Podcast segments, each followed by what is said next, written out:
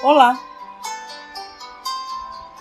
Eu me chamo Simone Dias e sou professora da UFPE e hoje vamos abordar nesse podcast as oportunidades de melhoria social, como auxiliar no processo de reinserção dos egressos do sistema prisional. Segundo a LEP, Lei de Execuções Penais, egresso é o indivíduo que saiu da prisão há no máximo um ano, ou aquele que foi liberado condicionalmente que possui o direito à assistência jurídica, social, direito à saúde e à educação. Esta mesma lei preconiza a obrigatoriedade da orientação e apoio à reintegração à vida em liberdade e a concessão de alojamento e alimentação em estabelecimentos com essa finalidade por até dois meses. Algumas fragilidades são levantadas, Críticos questionam, num primeiro momento, e nos fazem refletir sobre qual o papel da prisão, como ente público, que priva o indivíduo do convívio social e, na maioria das vezes, não oferece meios para que o preso se prepare minimamente para essa finalidade. 2. A prisão contribui para a manutenção de uma profecia que atua de forma cíclica.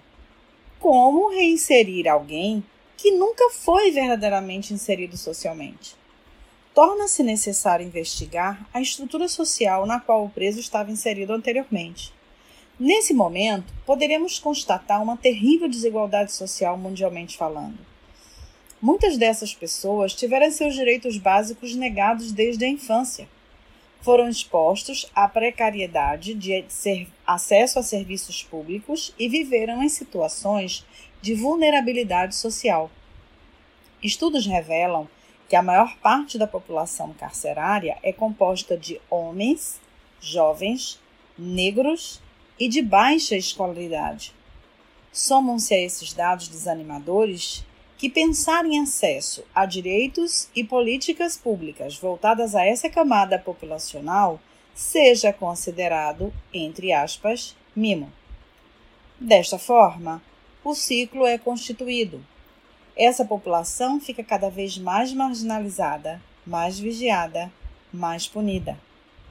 Ao sair da cadeia, o egresso retorna à mesma sociedade, que não modifica sua estrutura para recebê-lo, mas que se depara com um indivíduo transformado pelo estigma de ex-presidiário em uma sociedade que divulga o conceito de que bandido bom é bandido morto. Fatores legais e regulamentares limitam os egressos a participar de processos seletivos, ter direitos políticos e de conseguir educação.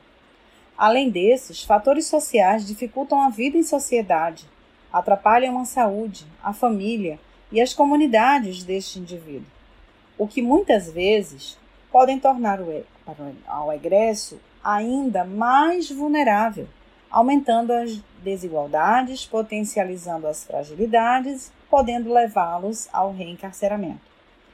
Mas por que é tão importante apoiar os egressos do sistema prisional? Pontos importantes devem ser levados em consideração: trabalho e sociabilidade.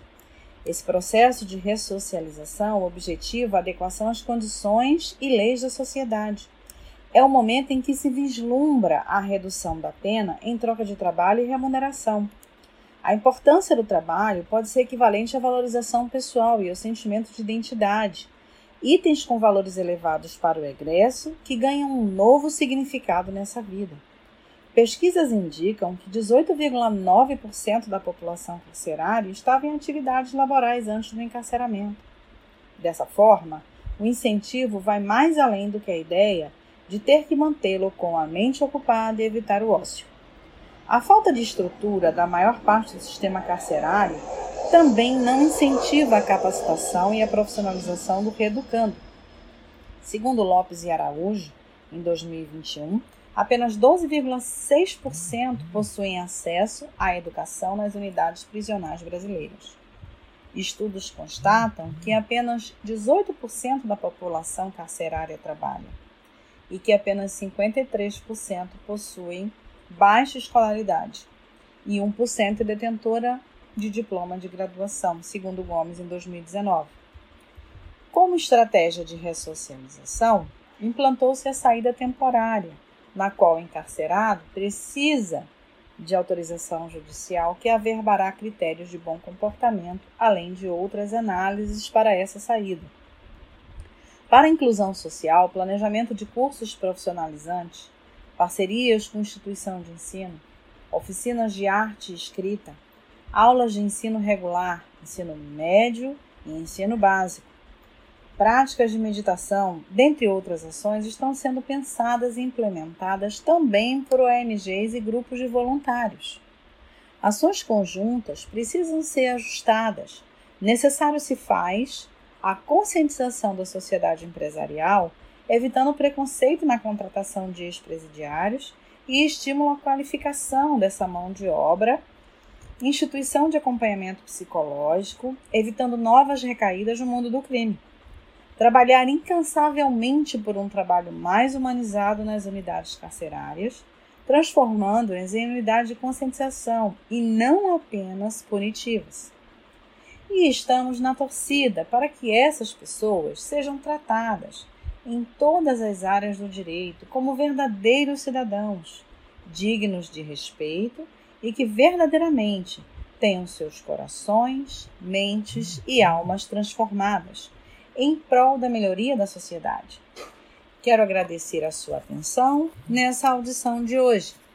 Peço que você curta aí o nosso canal e nos prestigie com o seu interesse.